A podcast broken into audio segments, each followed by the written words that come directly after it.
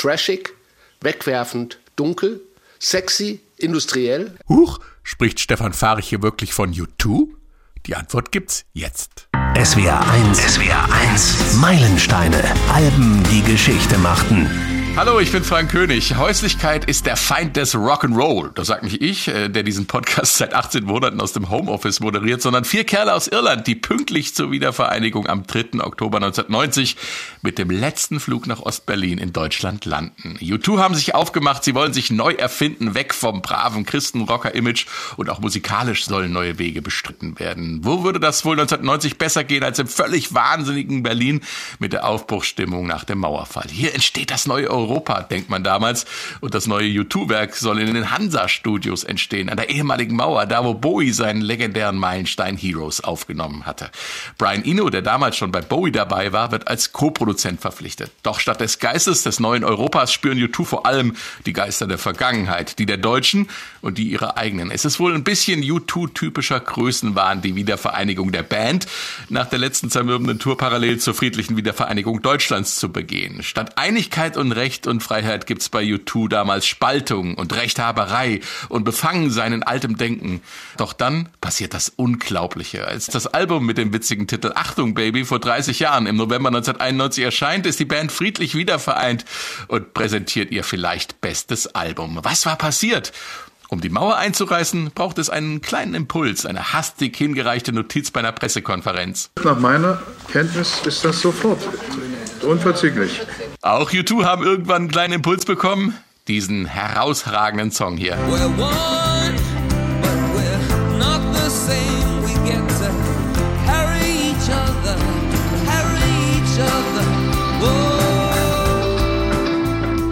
One! Als diese Nummer über Streit und Versöhnung, Trennung und Wiedervereinigung im Kasten ist, stürzten auch die Mauern bei U2 ein. Die Blockade ist überwunden und wer das Album damals auflegte, war verstört und fasziniert zugleich vom kaputten und doch betörenden Sound wie hier beim Opener Zoo Station.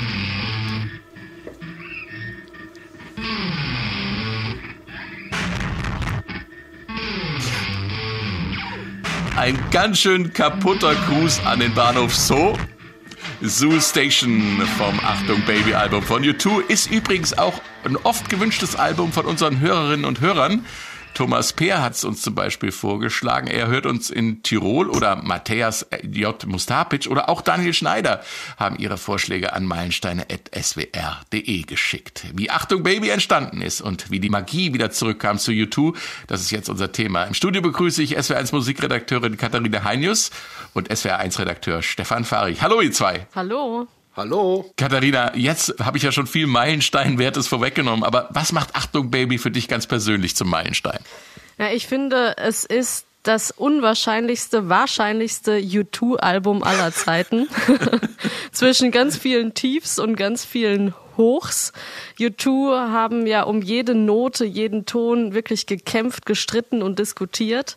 Es ist ein echtes Meisterwerk, das irgendwie auch die 90er ja eingeläutet hat und für viele Bands generell viel ermöglicht hat, vor allem was Sounds betrifft. Stefan, 1991 kam Achtung Baby raus. Äh, wir haben 91 dieses Jahr ja schon oft gefeiert, bei Nevermind von Nirvana zum Beispiel, beim Black Album von Metallica, zuletzt äh, bei Weekend Dance von Genesis.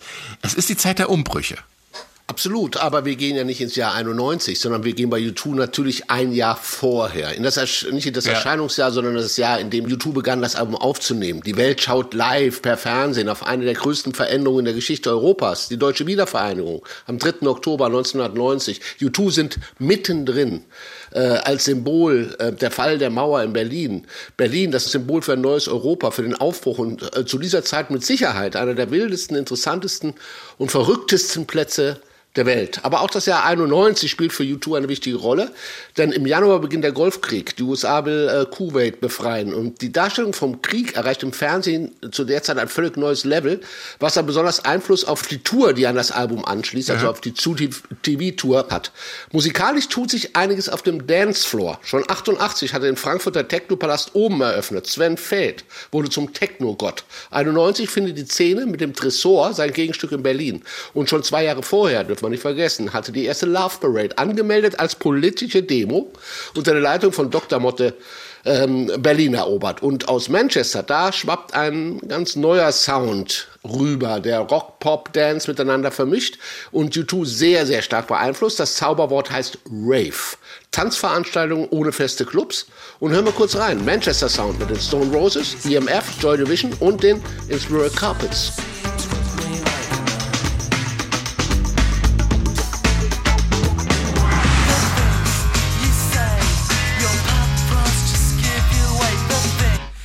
Unbelievable.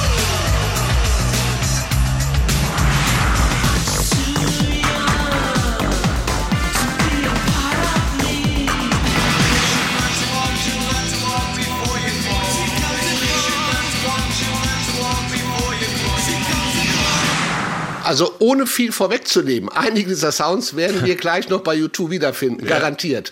Und dieser neue Sound, der war enorm wichtig für die Band. Bono sagte, musikalisch waren wir unvorbereitet auf den Erfolg. Und beim letzten Album Rattle and Hum hatten sie sich in Amerika auf die Suche nach den Wurzeln des Rock'n'Roll gemacht und irgendwie geriet alles wie bei U2 typisch, ein Stück zu pompös. Bob Dylan, B.B. King, Gospelchöre, alles war dabei, inklusive Cowboyhüte. Und dann knirschte es im Bandgetriebe. Zum Abschluss der Tour beim Silvesterkonzert in Dublin 89 hatte die Band schon dieses seltsame Gefühl, das Bruno auf der Bühne mit den Fans in einer langen Ansprache teilte. Wir können so nicht weitermachen. Wir müssen weg und das Ganze einfach noch einmal von vorne träumen. Man muss es einfach so sagen, die Band steht vor dem Aus. Die Ehe von The Edge war es schon. Bono war damals Trauzeuge. Und jetzt hieß es, neu erfinden, von Amerika lösen, wieder auf Europa schauen, einen neuen Sound finden. Und welcher mhm. Platz schien da besser geeignet als das wiedervereinigte Berlin? U2 ging die legendären Hansa-Studios, in denen Bobby schon seine Berlin-Trilogie äh, aufgenommen hatte und auch schon nach einem neuen elektronischen Sound gesucht hat. Und der Anfang der war allerdings gleich mal ein schönes Missverständnis. U2 landeten am Vorabend der Wiedervereinigung in einer Demo, wunderten sich aber, dass die Stimmung eher mies war, bis sie dann feststellten, dass es eine kommunistische Gegendemo war, auf der die Mauer wieder zurückgefordert wurde. so. Ja, das, ja. die erste Stimmung aufgesaugt. Ja. Immerhin ist sehr, ihnen aufgefallen irgendwann. Ja, aber sag mal, Stefan, auch, auch so in den Hansa-Studios haben sie sich dann aber auch nicht so richtig wohlgefühlt, ne? Nein, es ging darum, ähm, The Edge und Bono hatten schon ein bisschen an, an, äh, an dem neuen Sound gebastelt. Sie hatten schon Demos aufgenommen.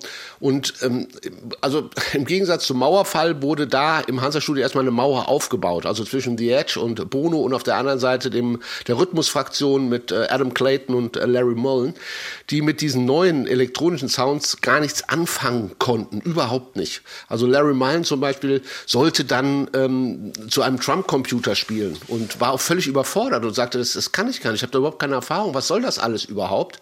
Äh, äh, Adam Clayton wollte zwischenzeitlich mal Bono den Bass vor die Füße werfen und sagen, mach du doch mal. Ähm, und es hat es hat nichts funktioniert. Also es, alles ist, äh, es gab überhaupt nichts, was, was am Ende rauskam. Und ähm, die, man muss sich ja mal so vorstellen, die Arbeitsweise von U2 ist ja, sie spielen Zeug ein, sie machen Sessions, dann hören sie sich das sofort an.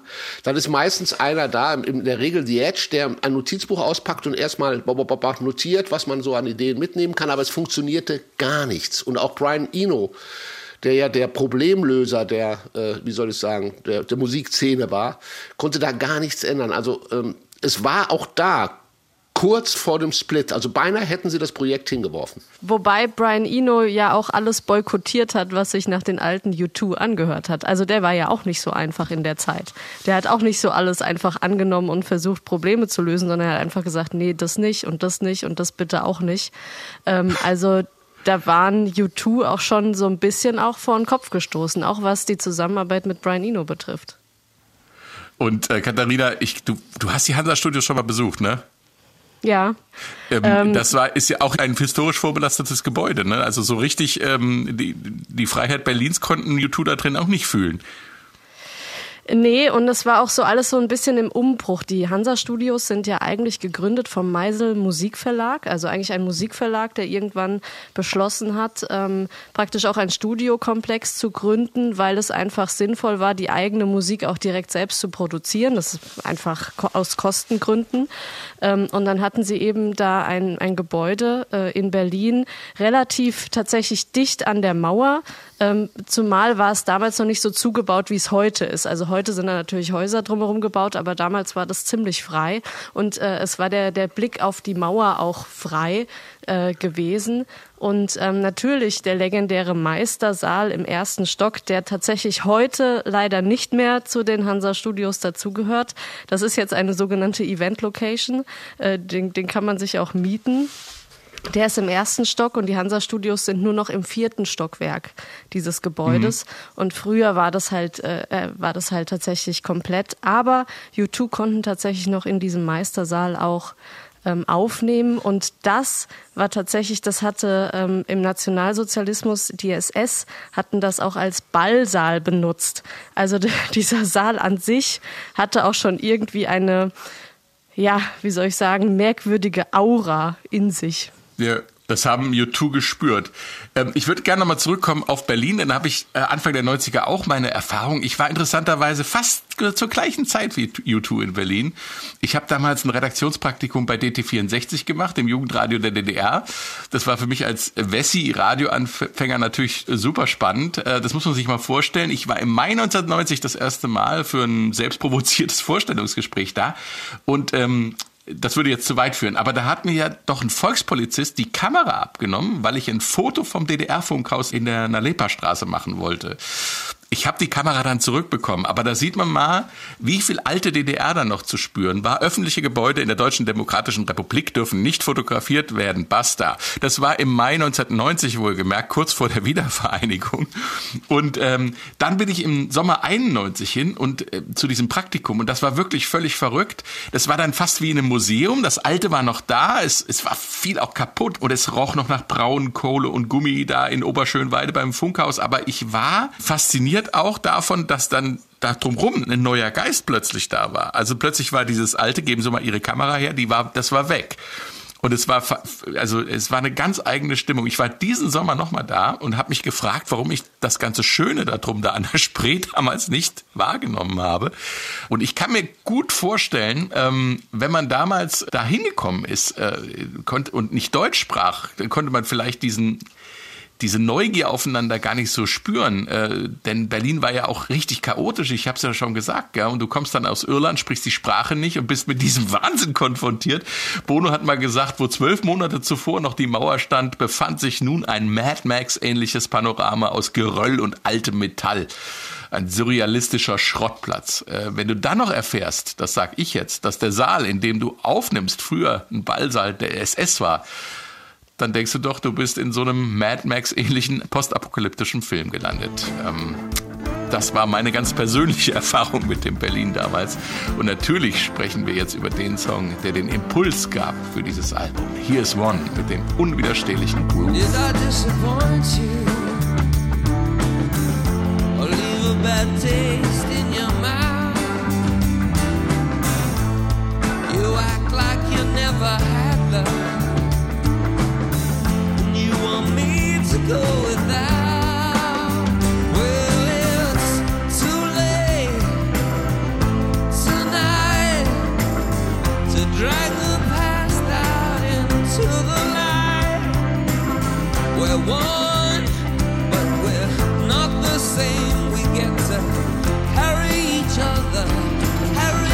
You two, one. Was für eine ergreifende Wirkung hat dieser Song? Was ist da passiert, Katharina? Ja, ein Wahnsinnssong. Ähm, der ist tatsächlich zufällig entstanden. Man will es kaum glauben. Ein Zufallsprodukt. Und zwar waren U2 zu dem Zeitpunkt knapp drei Monate schon in Berlin und haben tatsächlich bisher nur zwei Songs zustande gebracht. Das war wirklich ernüchternd für die Band. Mhm. Und ähm, sie haben gerade am Song Mysterious Ways gearbeitet, der ja auch auf diesem Album gelandet ist. Und äh, die Band hat nach einem Mittelteil gesucht und ähm, ähm, Bono hat zwei Vorschläge gemacht, die Edge hat Vorschläge gemacht und tatsächlich haben sie dann aus diesem Vorschlag oder einem Vorschlag für diesen Mittelteil eben dann dieses dieses Rollen, das will ich es nennen, Gitarrenriff irgendwie produziert. Ähm, diese, diese praktisch erstmal Akustikgitarre. Also es war tatsächlich akustisch, so wie man eigentlich U2 auch aus den 80ern kennt, so ein bisschen folky auch mhm. angehaucht. Mhm. Und Brian Eno hat gesagt, nee, Also, ne, wie ich eben schon gesagt habe, er hat das Ja. komplett boykottiert und hat gesagt, bitte so nicht, Jungs. Wir machen hier einen neuen Sound. Ihr seid in Berlin. Ähm, und wir experimentieren hier mit, mit elektronischen Sounds auch rum und so. Also die Edge, ne, kann man sich vorstellen, hat natürlich auch äh, das genossen mit diesen Soundflächen und so. Ähm, und Brian Eno hat den Song dann ein bisschen umgearbeitet, also praktisch von der Akustikgitarre auch so ein bisschen zur E-Gitarre hin und hat mit der Band daran gearbeitet. Es war eine sehr chaotische und planlose Arbeitsweise von U2 im Studio. Das, was äh, Stefan vorhin auch schon angedeutet hat. Und ähm, ja, so, so ist er zumindest entstanden. Worum es geht, ist dann wiederum eine andere Frage. Ich, ich würde gerne noch mal ganz kurz, bevor wir darüber sprechen, worum es geht, auf, auf Brian Eno zu sprechen kommen, Stefan. Der hat ja äh, so bestimmte Schlagworte ähm, äh, festgelegt, nach denen die Songs in gut oder böse eingeteilt wurden. Also was geht und was nicht geht. Katharina hat es eben andeutungsweise schon erzählt. Also was nicht geht, war U2. Also was nicht geht, war das, was der, der, man sagt ja schon, der Signature-Sound der Band war. Das waren diese verhalten, Echo, glitzernden ähm, Gitarrensounds von, von The Edge, diese wunderschönen ähm, äh, Flächen, die er äh, vorher schon ausgebreitet hat, das ging nicht mehr. Was jetzt angesagt war, um den Sound mal zu beschreiben, war trashig, wegwerfend, dunkel, sexy, industriell. Also wir erinnern uns an einstürzende Neubauten. Das war eine der Bands, die die Jungs damals gehört haben. Ja. Äh, Und ernsthaft, höflich, süß, rechtschaffen, rockig und linear, einfach mal um die Sounds zu beschreiben. Nicht ich, sondern Brian Eno hat Brian das Eno. gemacht. Ja. Das war alles schlecht. Ja, also es war Ja. eine Reise, die sich so anhören sollte, als äh, wäre deine Stereoanlage äh, kaputt. Also das war so der, der Ansatz, den er hatte und den, äh, wie gesagt, die Edge sehr, sehr, sehr gerne verfolgte, die anderen ähm, äh, und auch Bono auch, die anderen weniger. Die Vocals von Bono waren teilweise sehr verzerrt. Es hat sich, es, es, es haben sich neue Klangflächen. Der Bass zum Beispiel, wenn man die Platte hört, das ist mir beim Hören wieder aufgefallen, ist gar nicht als, als Instrument wahrnehmbar, sondern ist sehr, sehr, sehr wie die äh, Techno-Szene oder die Tanzszene auch als, als, ähm, als untere Frequenzfläche zu hören. Es wummert so von unten heraus. Äh, das ist alles neu. Und das äh, wollte Brian Eno, genau das wollte er hören. Wobei ich nicht glaube, um nochmal auf Katharina zurückzukommen, dass One per Zufall entstanden ist, weil das war schon eine Arbeitsweise von den Jungs, Sessions hinterher zu kontrollieren und zu gucken, was ist denn dabei, was man nehmen kann. Die Leistung ist, dass es dann, und das ist das, was so eine Band ausmacht, zu erkennen, wow, das ist die Akkordfolge, die brauchen wir.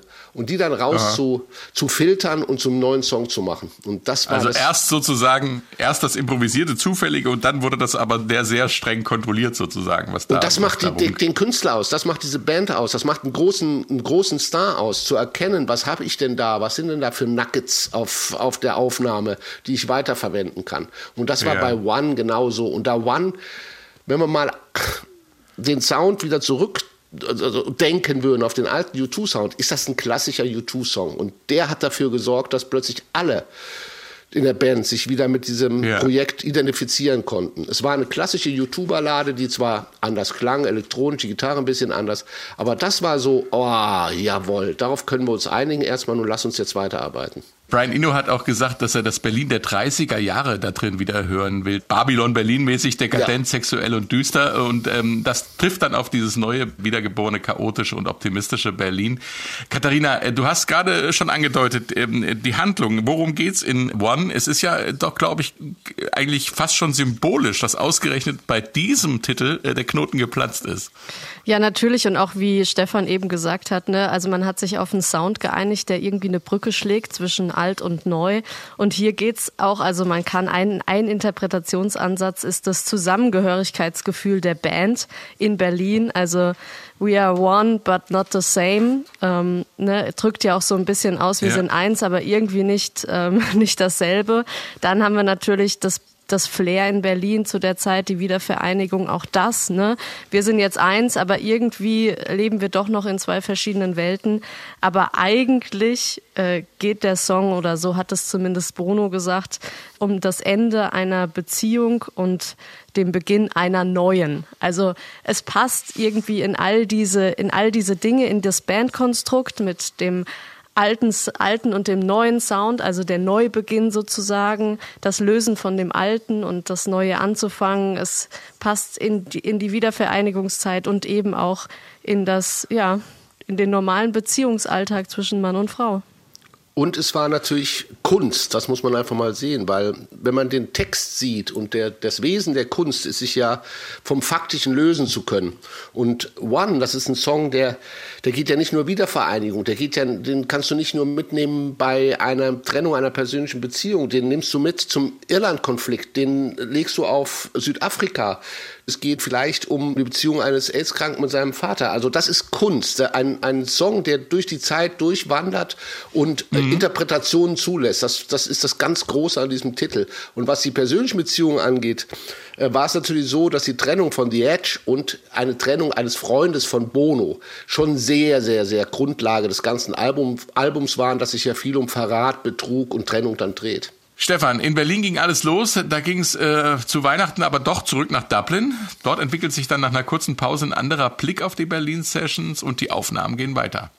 Ja, Brian Eno hat gesagt, Jungs, macht erst mal zwei Wochen äh, Urlaub, weil das alles da in Berlin doch ein bisschen äh, sehr komisch war. Und äh, wie war das am Anfang bei dir? Häuslichkeit ist der Feind des Rock'n'Roll, ja? Ja, genau. und jetzt ging es nach Hause quasi sogar in Fußreichweite von äh, Bonus und The Edge's Häuser. Also äh, Gut, wir müssen mal über das Zitat noch ein bisschen nachdenken. Also ähm, 91 ging es tatsächlich wieder zurück ins, in ein Herrenhaus in Elsinore. Das war im Dubliner Fort äh, Dalkey. Und das hatten sie angemietet. Ähm, und sie nannten das übrigens The Dog Town, weil so viele Hundezwinger im Außenbereich waren. Nur so nebenbei mal ähm, angemerkt. Das war übrigens von Daniel Lanois, der ja mit Brian Eno auch schon zusammengearbeitet hat als Produzent, auch immer wieder so eine, so eine Aufnahmestrategie. Er hat es bevorzugt, so Häuser, Villen, Schlösser oder äh, mein, der Meistersaal war ja etwas wie eine, wie eine alte Villa, ähm, zu nehmen und dort aufzunehmen, weil er meinte immer, oh, das, das, das ist super, das bringt so richtig Atmosphäre in die Aufnahmen. Und genutzt wurde ähm, übrigens eine umgebaute Garage als Aufnahmeraum und die war dann so äh, unterhalb des Kontrollraums, da konnte man nicht hinsehen. Und dann hatten die so Fernsehmonitore da stehen und konnten immer mit den Leuten im Aufnahmeraum äh, reden, wenn aufgenommen wurde. Sehr, sehr, äh, und äh, der Aufnahmeraum war so mit Sofas und äh, gemütlich und da konnte diskutiert werden. Also es war schon sehr eine heimliche Atmosphäre, die dann auch das Ganze nach vorne gebracht äh, hatten. Nur kam dann während der Sessions, Brian Eno kam also immer mal wieder da vorbei übrigens. Er war nicht dauernd da. Er war so ein bisschen der Impulsgeber, der Überwacher der ganzen Sache und dann kam er dann auch vorbei und äh, hatte sich mal so die Bänder der vergangenen zwei Monate ähm, angehört und zusenden lassen und ähm, zog ein Fazit und das umschrieb er mit totales Desaster. Ja, also ähm, als, als er dann kam nach, nach Dublin und dann kam er und sagte, nee, nee, Leute, äh, wir haben da was festgelegt und das ist jetzt too much. Ein bisschen vielleicht derselbe Impuls, Impuls den wir bei Rattle hatten und bei YouTube überhaupt. Es war sehr pompös geworden. Und Brian Eno hatte erstmal alles, was so an Overdubbing, das heißt, wenn die Edge meinetwegen sechs Gitarrenspuren aufgenommen haben, hatte, hat er erstmal wahrscheinlich vier davon äh, weggeschmissen, weil es einfach klar sein musste und, und er wollte seine, seine Rolle dann auch einfach ausfüllen und noch härter sein und kontrollieren. Alles muss weg, was zu sehr nach YouTube klang. Aller Pomposität weg, raus. Und die Gruppe war ihm dankbar. Also ähm, das, Bono sagt noch heute, ja, sein Eingreifen hat das Album am Ende dann auch äh, gerettet, muss man, muss man ähm, äh, wirklich sagen. Und die Grundlage für das, was Brian Eno tat, war einfach, Leute, wenn ihr eure Musik dauernd hört, und dann könnt ihr die nicht richtig abmischen, weil im Kopf hört ihr immer das, was ihr weiterhören wollt. Und das bringt euch dann nicht äh, weiter. Und äh, ja, Schlussendlich sind sie fertig geworden, Elsinore. Das war im Juli. Dann sind sie in die Windmill Lane Studios äh, weitergezogen und da haben erstmal Brian Eno, äh, Daniel Lanois, der frühere YouTube-Produzent äh, Steve äh, Lillywhite, ähm, alle die Tracks separat abgemischt. Und jeder Produzent hat seine eigene Mischung vorgestellt. Und die Band wählte dann entweder die Version aus, die ihnen gefallen hat oder sagte, hey komm, das ist ein toller Aspekt, lass uns irgendwie Versionen kombinieren oder lass uns das nochmal neu aufnehmen. Und dann war es mhm. quasi Punktlandung, denn in der letzten Nacht, die möglich war, wurden dann die, äh, wurde die Songreihenfolge noch festgelegt und dann gingen die Bänder nach Los Angeles zum Mastern. Das heißt, da ähm, bringt man den Sound ähm, so zusammen, mhm. dass man es hinterher auf Platte pressen kann. Eine aufregende Zeit.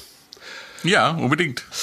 In Achtung Baby spiegelt sich auch immer wieder die private Situation der Bandmitglieder. Wir hatten es ja schon erwähnt. Die Ehe von Gitarrist The Edge stand kurz vor dem Aus. Nicht nur für ihn eine schwierige Situation, auch für den Rest der Band war das belastend, vor allem für Sänger Bono, der Trauzeuge gewesen war. Gleich zu Anfang von äh, Who's Gonna Ride Your Wild Horses hört man auch schon wieder einen Sound, der trashig, wegwerfend, dunkel, sexy und industriell ist, so wie Brian Eno es sich vorgestellt hat. Und dann kommt dieser hymnische Refrain.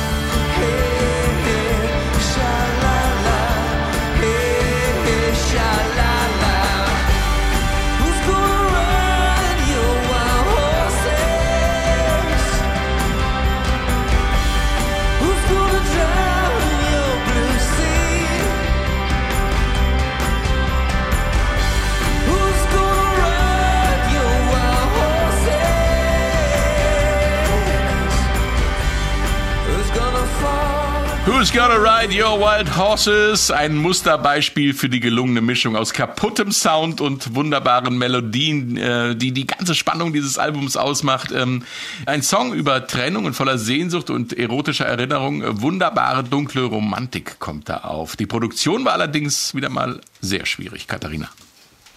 Ja, und da haben mit Sicherheit auch die Sofas dazu beigetragen. es wurde nämlich viel diskutiert. Also, das war wirklich, das ist so ein Paradebeispiel, wo es wirklich ja. total schwer war, den richtigen Mix zu finden. Und ähm, dadurch, dass U2 total frei waren, was die Studiozeit betrifft, das war ein totaler Luxus, weil äh, sie natürlich nicht auf ein Budget in irgendeiner Weise angewiesen waren, ähm, mhm. was ja die Studiozeit dann im Prinzip einschränkt. Und sie konnten ja wirklich ähm, diskutieren und Zeit im Studio verbringen gemeinsam. Und das hat natürlich auch ermöglicht, ähm, dann ganz viele Mixe, ganz unterschiedliche Eindrücke. Also ich kann mir echt vorstellen, wie schwierig das war am Ende, dann zwischen den ganz vielen unterschiedlichen Mixen dann ähm, den richtigen herauszufiltern. Dann hat auch noch Bono den Text ganz oft geändert. Ähm, es war eigentlich ein Liebeslied und plötzlich ging es dann um sexuelle Eifersucht.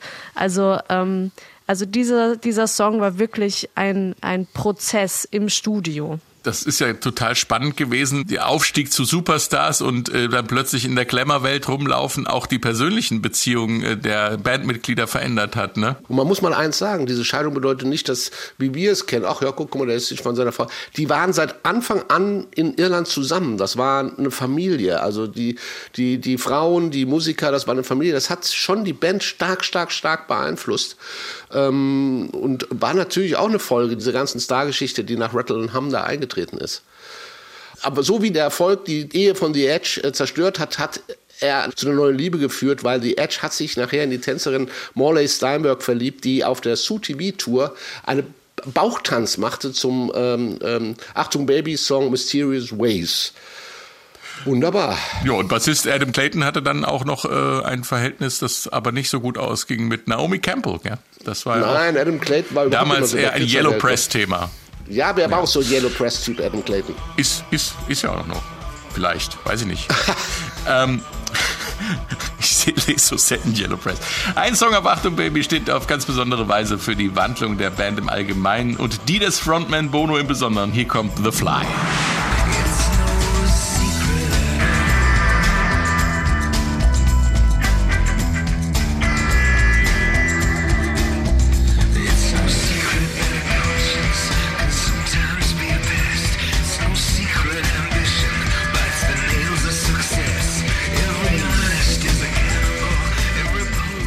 The Fly, ein wunderbares Beispiel dafür, wie eine kleine Inspiration einen Song initiiert und daraus ein ganz neues Image der Band und des Frontman erwächst. Man kann sagen, revolutionär, wie bei dem kleinen Zettel damals bei der Pressekonferenz mit Günter Schabowski und dem Fall der Mauer. Wenige Worte, große Wirkung, Stefan.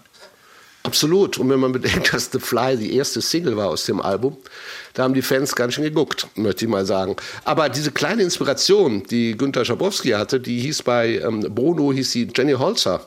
Und ähm, die war so eine Konzept- und Installationskünstlerin und hatte so ein äh, Werk, das nannte sich Truism. Und da sammelte sie einfach solche Binsenweisheiten, kleine, kleine äh, Sätze wie ähm, die Sonne dreht sich um die Erde, glücklich sein ist wichtiger als alles andere, äh, lagere immer Essen, mit dir ähm, allein zu sein ist zunehmend unpopulär. Also all diese komischen Sätzchen sammelte sie und brachte sie in loser Reihenfolge immer mal wieder raus. Und so ein Büchlein, genau das ist ähm, Bono in die Hände gefallen.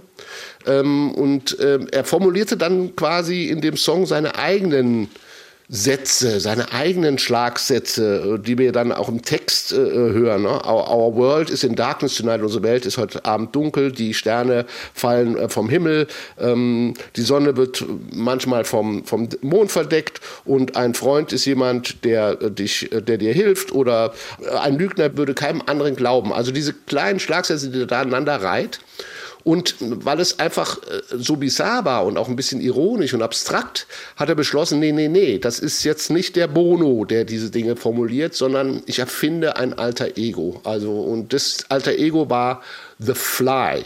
Und The Fly sollte sein wie aus einem, wie aus einem Baukasten, Rock'n'Roll-Baukasten. Das heißt, er nahm ein bisschen die, die Brille von Lou Reed, diese berühmte Fliegenbrille, die große schwarze, die nachher ja auch Einzug in der Brillenmode fand. Ähm, mhm. Da war er Vorreiter. Er nahm ein bisschen die Hose von The Doors-Sänger Jim Morrison. Er, er, hatte ein bisschen äh, Glitter, ich sage es jetzt mal vielleicht äh, von Elvis. Es, er nahm den 19,90 Euro Rock'n'Roll Baukasten und äh, kreierte diese, diese Figur zu diesem mythischen Rock'n'Roll etwas, das diese komischen ähm, Schlagsätze ähm, raushaute. Und, ähm, und das war im Prinzip so ein bisschen, um zu sagen, hier Leute, ähm,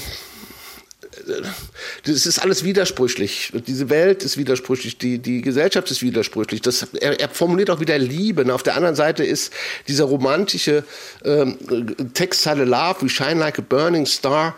We're falling from the sky. Also das ist mhm. wunderbar romantisch und dagegen setzt er dann A Man Will Back, A Man Will Crawl. Also lange Rede, kurzer Sinn. Er hat diesen fiktiven Charakter erschaffen, den er dann auch live immer wieder präsentierte in, in so, ah, in so, so war das ein Kunstleder? Es war schwarz, es war ein schwarzer Anzug, es war ähm, diese Sonnenbrille. Er hatte noch ein anderes alter Ego live, das war der Mephisto. Das war quasi der Teufel. Äh, wobei, also diese Sonnenbrille, diese, die dann auch The Fly praktisch ausmacht, die hat, hat Bono ja von äh, U2-Stylist Finton Fitzgerald bekommen. Ähm, das war so eine große schwarze äh, Sonnenbrille mit großen Gläsern, die so ein bisschen nach außen gestülpt waren. Also er sah wirklich aus wie The Fly, wie die Fliege.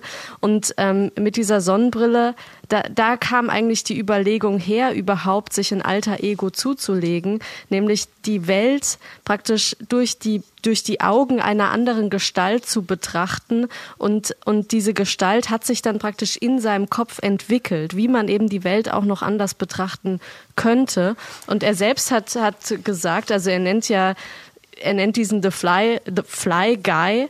Ähm, und Bono selbst hat gesagt, er, er ist ein selbsternannter Experte für die Politik der Liebe und ein Bullshit-Philosoph, der manchmal mit, mit dem Hammer den Nagel auf den Kopf trifft, sich aber meistens die eigenen Finger blutig schlägt. Also Bono hat sich hier auch ein bisschen selbst ähm, einfach auf die, auf die Schippe genommen. Und das merkt man tatsächlich auch, äh, Stefan, du hast es angesprochen, dieses Buch mit den Binsenweisheiten.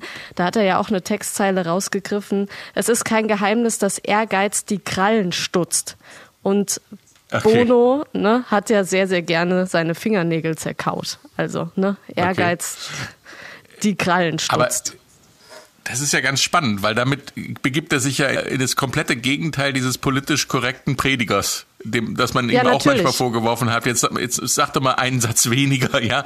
Vielleicht ist, äh, musst du nicht jede Rockshow zu einem äh, Gottesdienst machen oder zu einem zu einer Ansprache oder so, ne? Also ähm, ja, ja, über, die, geht, über den Zustand der Welt. Er macht ja auch einen Imagewandel durch Bono, ganz klar. Mhm. Ne? Also eher so zum zynischen, Sonnenbrillenden tragenden Rockstar so. Ne?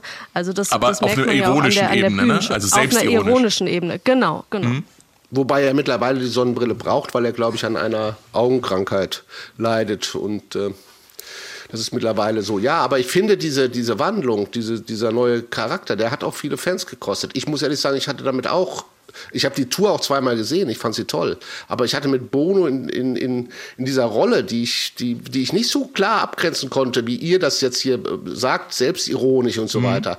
Ich hatte die schon wahrgenommen, dass er sich selbst damit auch veränderte als Person und ähm, noch einen Ticken mehr Arroganz an den Tag legt. Das hat viele Fans, ich erinnere mich damals auch. Ähm, äh, verwirrt, um es mal ja, es hält so. ja bis heute nach, diese Anti-Bono-Fraktion äh, äh, in der, in der Rockwelt, ne? die, die ihm das nicht äh, nachsehen. Ja, absolut. Aber das ist ja oft so. Also das war bei Dylan so, das war bei Bowie so. Jedes Mal, wenn sie ihr, ihre, ihren Sound geändert haben, ihre sich neuen Themen zugewandt haben, dann hat das Fans gekostet. Aber das hat ja auch mit, mit Künstlerdasein zu tun, dass man sich mhm. wandeln darf und dass man sich auch wandelt. Und das war hier für Bono ganz, ganz wichtig, um eben auch weiter als Künstler und auch die Band ne, wahrgenommen zu werden und auch diesen, diesen Stellenwert zu behalten.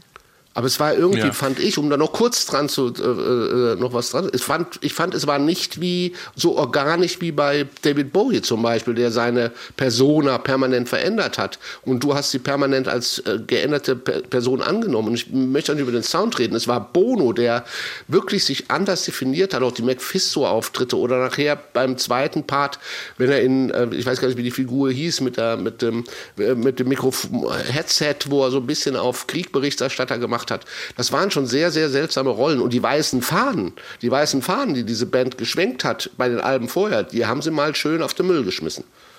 Ja, aber Stefan, du Wenn musst unterscheiden. Also äh, David Bowie war immer Solokünstler. Also er hatte nie eine Verpflichtung einer Band gegenüber. Und Bono hat ja trotzdem immer die Verpflichtung U2 gegenüber. Und, äh, und deswegen konnte er sich nicht ganz so austoben und ausleben, wie das vielleicht ein David Bowie oder vielleicht deswegen nicht so ganz organisch, wie das ein David Bowie irgendwie konnte. Aber der ist natürlich auch angeeckt. Wenn wir über das neue Image reden, dürfen wir das Plattencover und vor allem den höchst eigenartigen Titel nicht vergessen. Achtung Baby mit einem deutschen Wort, vielleicht sogar das deutscheste Wort überhaupt. Achtung! Im Albumtitel einer irischen Band. Wie kam das, Katharina? Und äh, was will uns das bunte Plattencover sagen? naja, das bunte Plattencover will sagen, die Welt ist bunt und alles geht. Das ist erstmal die Aussage.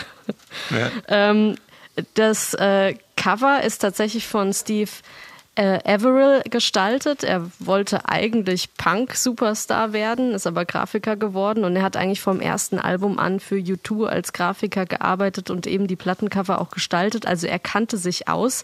Ähm, er war übrigens auch derjenige, der den Bandnamen äh, U2 äh, entwickelt hat, weil er der Meinung war, ähm, um besonders aufzufallen oder eindeutig und identifizierbar zu bleiben, brauchen sie einen Buchstaben und eine Zahl.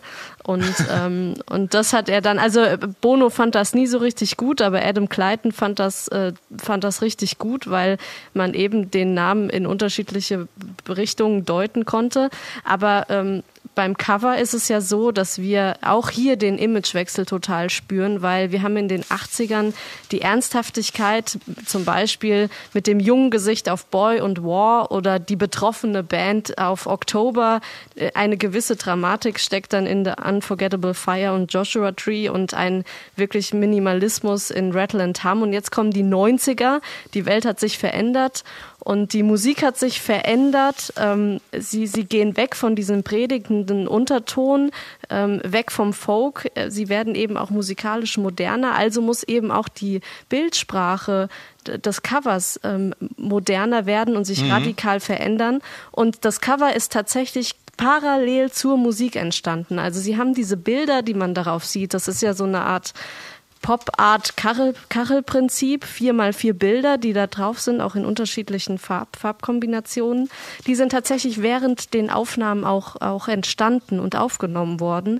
Und da kommt ja auch zum Beispiel Berlin äh, drin vor, ähm, äh, ja, mit der Techno-Szene. Also man sieht zum Beispiel ein Foto unter der Berliner S-Bahn-Brücke am äh, Hackischen Markt. Also sie haben da ja schon auch die Szenerie, in der sie sich aufgehalten haben, äh, abgebildet. Und ja, im Prinzip dokumentiert dieses Cover eben auch die Entstehungsgeschichte der Musik, des Albums. Mhm. Wenn man mal nochmal den, Namen Achtung Baby nur ganz kurz, äh, wo kommt das Achtung her? Sie waren in Berlin und Achtung ist, äh, vielleicht hätten sie es auch Zurückbleiben Baby nennen können. Zurückbleiben Baby. ähm, YouTube passt ja dann auch ganz gut als U-Bahn-Linie. Nein, aber wo kommt das Achtung Baby dann Äh, das her? stimmt, das stimmt. Es war so, dass ein Techniker bei den Aufnahmesessions in Berlin permanent diesen Schlagwort benutzt hat, um die, um, um die Aufnahmen und alles zu starten und sagte, Achtung, Baby. Ähm, was ich übrigens sehr schön finde, weil es ist auf der einen Seite dieses typisch, typisch deutsche Achtung und das im Kontrast zu diesem Baby steht, was auch wieder, und es führt immer wieder zurück zum Konzept der Platte, ne, was natürlich auch diese Gegensätze auf der Platte sehr, sehr, sehr schön darstellt, finde ich. Hier geht's weiter mit geheimnisvollen Wegen, Mysterious Ways. It's alright,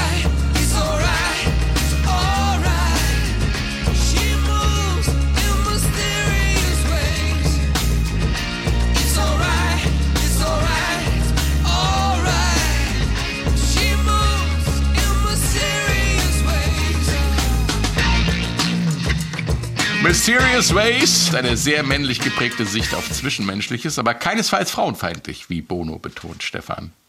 Nein, er, er sagt ganz deutlich, es ist ein Lied über Frauen ähm, oder beziehungsweise eine Frau. Ähm, und zwar geht es so, dass er gesagt hat, ähm, dass er manchmal dazu neigte, Frauen zu idealisieren. Ja? Ähm, und es ist leicht, in die Falle zu tappen und sie um des Dramas willen in Engel und Teufel zu unterteilen. Und, ähm, und er wollte das aber nicht so frauenfeindlich sehen. Ja? Ähm, und das ist dann jetzt so aus dem, dieser Song ist aus dem Blickwinkel eines Mannes geschrieben und der ähm, eben diese Frau als, als Wesen darstellt, der ja auch mal ähm, der ja auch mal äh, auf die Knie gehen muss vor ihr, obwohl dieses If you want to kiss the sky, better learn how to kneel on your knees, boy, mm, könnte natürlich auch sehr, sehr, sehr sexistisch gemeint äh, sein. Eben, oder eben auch eine Anspielung, dass man sehr demütig vor der Frau auf die äh, Knie geht. Ja, es wurde auch eine religiöse Bedeutung mal rein interpretiert in diese Textzeile innerhalb des Liedes. Ähm, die sehe ich persönlich jetzt äh, nicht so. Und es war der Song natürlich, dürfen wir nicht vergessen, aus dem äh, das ganze Album entstand. Es ist der Song, aus dem Ja. die Akkordfolge von One entstanden ist. Und es ist der Song, bei dem die Edge äh, bei den Live-Shows seine spätere Frau kennengelernt hat. Das dürfen wir auch nicht vergessen. Ja. Und da schließt sich dann auch wieder der Kreis. Ja, es ist ein Song über Frauen, es ist ein Song über die Perspektive der Mann, dem Mann gegenüber den Frauen. Und äh, es führt dazu, dass die Edge zu einer Frau findet. Also, und es ist eine sehr schöne Nummer, Mysterious Ways. Ich fand ja auch die Bühnenshow super, diese, dieser Bauchtanz war ganz, ganz, ganz toll. Ein sehr, Ja. sehr ein Highlight der ganzen Show. Der letzte Song des Albums ist Love is Blindness, starkes Intro mit sakralen Orgelklängen und Industrial Beats. Love is Blindness, es geht um Projektionen in der Liebe, wenn wir uns aus einem Partner oder einer Partnerin jemand machen, der sie oder er vielleicht gar nicht ist oder vielleicht auch doch.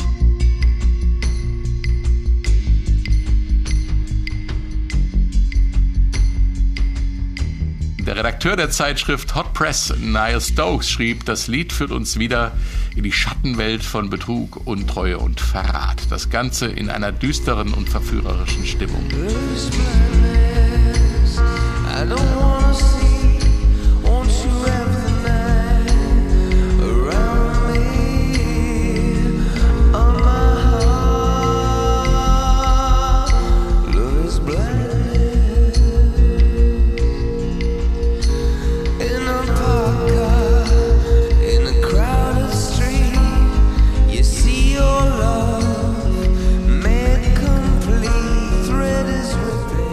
um das absolute Ende der Liebe. Ne? Liebe ist Blindheit, ich will nichts sehen, ähm, singt dann Bono. Ähm, ist eigentlich auch ein trauriges Eingeständnis.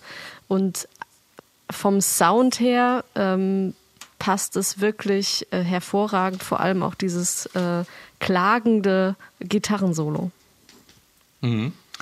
Ja, das Äh, übrigens, oh, Stefan, das, jetzt das, ja, die, das Gitarrensolo ist ähm, sehr, sehr, sehr, sehr, sehr, sehr, sehr wichtig in diesem Song. Nicht nur, dass der Song ja der neue Schlusssong der Tour wurde, sondern ähm, natürlich ist dieser Song über die Trennung von The Edge und natürlich hat The Edge diesen Song ähm, auf sich projiziert und ähm, als bei den Aufnahmen, als der Song fertig war, ähm, ist er quasi mal hingegangen und äh, hat sich auf der Gitarre äh, ausgespielt, seine Emotionen rausgelassen und ähm, nach seinen eigenen Worten ein Gitarrensolo gespielt, wie er es noch nie, noch nie in seinem ganzen Leben gespielt hatte. Und als er dann hochkam zu ähm, Daniel Lanois ins, ähm, in den Control Room und sagte, wow, das war was, sagte Daniel Lanois nur, naja, okay, war okay, lass uns es nochmal versuchen. Ähm, weil, und dann hat die Edge gemerkt, und das macht, das macht doch diesen Song aus, ähm, und dann hat die Edge gemerkt, es kommt nicht drauf an, wie du, wie laut du deine Gefühle und Emotionen da raushaust, sondern auf welche Ja. Art und Weise. Und wenn man dann den Song nachher hört, das Gitarrensolo, oder das sind ja zwei Teile. Das erste klingt irgendwie, als hätte er die Gitarre falsch in der Hand. Das, das auch so kurz noch andeutet, wie es im Original hätte klingen können. Und das zweite, dass er auch wieder sehr, äh, sehr YouTube-mäßig, sehr verhallt ist, merkt man, dass er gelernt hat, obwohl Love is Blindness hat er gelernt, die Edge anhand dieses Songs über seine Gefühle äh, wieder reden zu können. Und das mit Hilfe der Gitarre. Also das ist schon ein sehr wichtiger Song für The Edge. Und ich finde auch ein sehr wichtiger Song für die Band, weil er halt bei der Tour das Konzert beschlossen hat. Ja, und das mit der Message. Er hat quasi die Gitarre gespielt und es ist ihm eine Seite gerissen und diese Aufnahme ist auch in dem Solo zu hören, wenn man genau hinhört. Ne? Das, ist so, das ist ja auch Ja, es schon wieder so symbolisch, dass dann in dem Solo ausgerechnet die Seite reißt, so die Verbindungen, ja, die, abgefahren. Das ist dieser komische, verzerrte Einstieg, den er hat, ne? wo es dann. Also